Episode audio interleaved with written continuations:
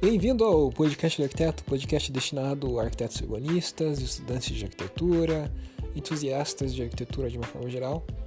Meu nome é Rafael Fischer, eu sou o criador do Podcast do Arquiteto. Você pode mandar sugestões, dicas, dúvidas, críticas, elogios, enfim, conversar com o Podcast do Arquiteto acessando www.podcastdoarquiteto.com ou então indo nas redes sociais, especificamente falando Instagram, no arroba podcast do arquiteto e também no meu perfil pessoal, o arroba Rafael. No episódio de hoje eu queria falar sobre cinco obras de arquitetos renomados internacionalmente que estão presentes, que existem em solo brasileiro. Esse aí é um, é um episódio que eu baseei, me baseei é, lendo um artigo que está no Arcdale, que tem 10 obras de arquitetos renomados internacionais mas eu resolvi reduzir para cinco aqui, cinco que eu vou comentar, para não ficar um podcast muito extenso, muito longo. Então, bora lá?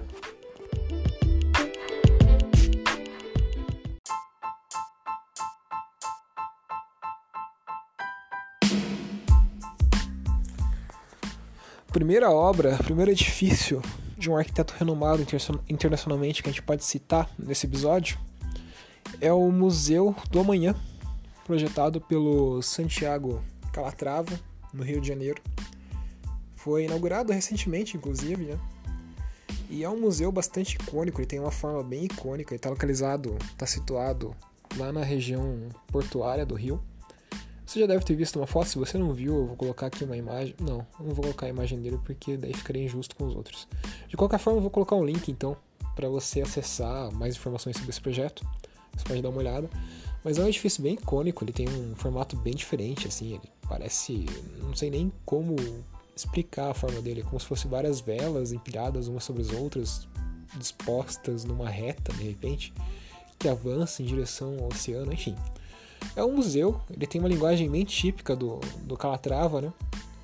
Foi inaugurado em 2016, na época do, da, das Olimpíadas do Rio.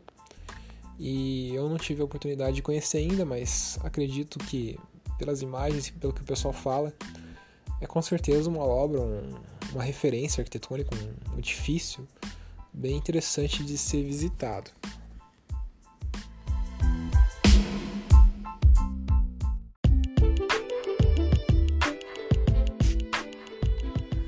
A segunda obra existente, edifício existente aqui no Brasil, concebido por um arquiteto para escritórios renomados internacionalmente, é o Museu da Imagem e Som, também localizado no Rio de Janeiro, só que projetado dessa vez pelo Diller Scofidio, um escritório americano.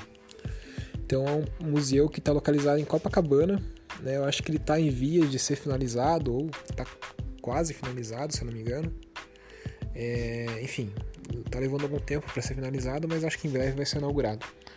E ele fica em Copacabana, né? Ele fica num, numa área muito nobre, muito interessante do Rio de Janeiro.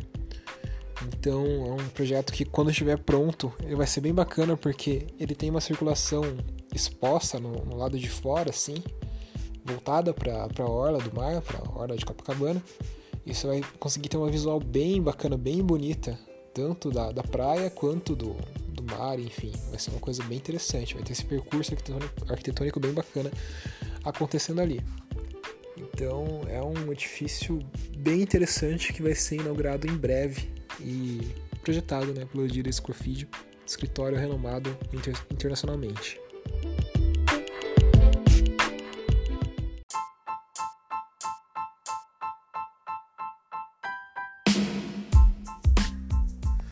A terceira obra de um arquiteto ou escritório renomado internacionalmente presente aqui no Brasil é a Casa do Japão, ou Japan House, que foi projetada pelo Kengo Kuma, um dos arquitetos mais influentes e importantes do Japão, em parceria com o escritório brasileiro FGMF, escritório mineiro bem renomado, bem famoso também.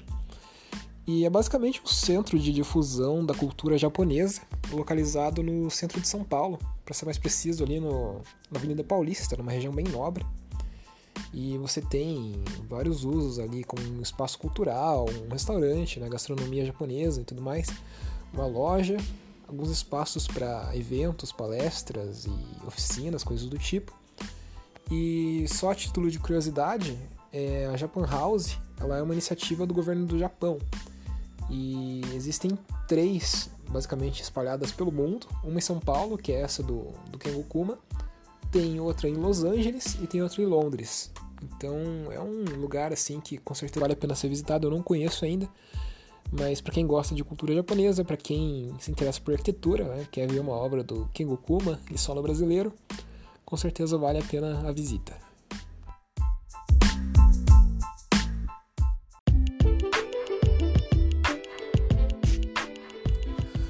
Quarta obra de escritórios ou arquitetos renomados internacionalmente presente no Brasil é uma obra localizada em Natal, no Rio Grande do Norte, e foi concebida, projetada pelo escritório suíço Herzog de Meuron, o mesmo que fez o Ninho de Pássaro, o mesmo que fez a Allianz Arena do Bayern de Munique. Então, um escritório extremamente renomado no mundo, já ganhou Pritzker e tudo mais. Ele fez esse projeto para a cidade de Natal, que é conhecida como Arena do Morro, né, que fica num bairro relativamente pobre, quer dizer, uma comunidade pobre no, no, em Natal, que não tinha muita infraestrutura, principalmente área de esporte, área de cultura, área de convívio entre os moradores. E é basicamente nisso que consiste o edifício, né? Um centro comunitário, digamos assim, cultural, esportivo, que tem quadra de basquete, quadra de futsal, salas de dança, áreas para pequenos eventos e workshops, coisas do tipo. E consiste basicamente numa cobertura bem interessante, bem branquinha, assim, bem bonitinha, bem típica do Herzog de Meuron que embaixo dela se localizam então as funções, né, os, os usos do centro cultural. Também não conheço pessoalmente, acredito que deva ser uma obra bem interessante de ser visitada, até porque é uma coisa feita para um, um público mais simples, né? um público mais pobre mesmo, que tem necessidade desse tipo de equipamento, mas que ao mesmo tempo tem um grande escritório, um grande arquiteto fazendo um projeto assim de nível internacional, né? Então, uma, uma coisa bem bacana.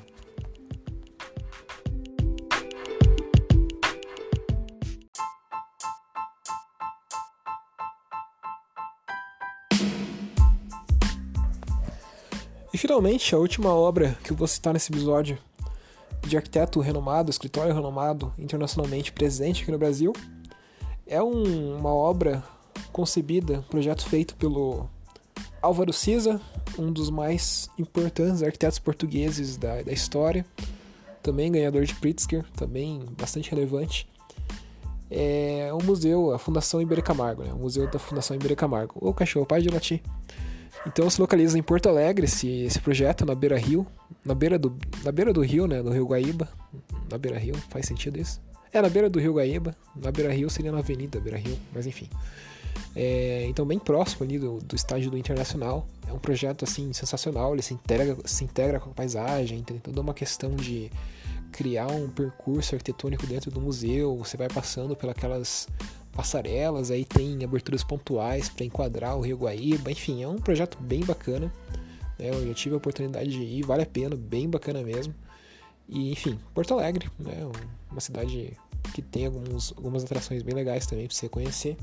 Já aproveita e dá uma passada ali no, no Iberê Camargo e depois sobe a serra, vai para Gramado, Canela, curte um pouquinho lá do, do frio também.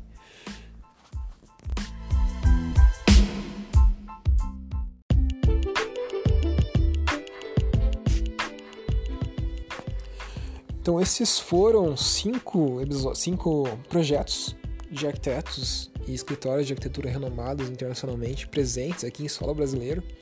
Obviamente existem muitos outros, tem o do Christian, do Christian Portzan Park lá no Rio de Janeiro, tem algumas coisas em, São Paulo, enfim. Acho que dá para até fazer um, uma versão 2 desse, desse episódio muito em breve.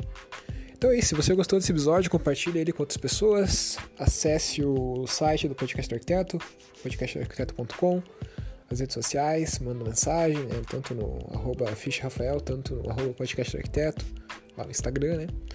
E eu me despeço de você, a gente se vê no próximo episódio, a gente se fala no próximo episódio. Falou, fui, até mais.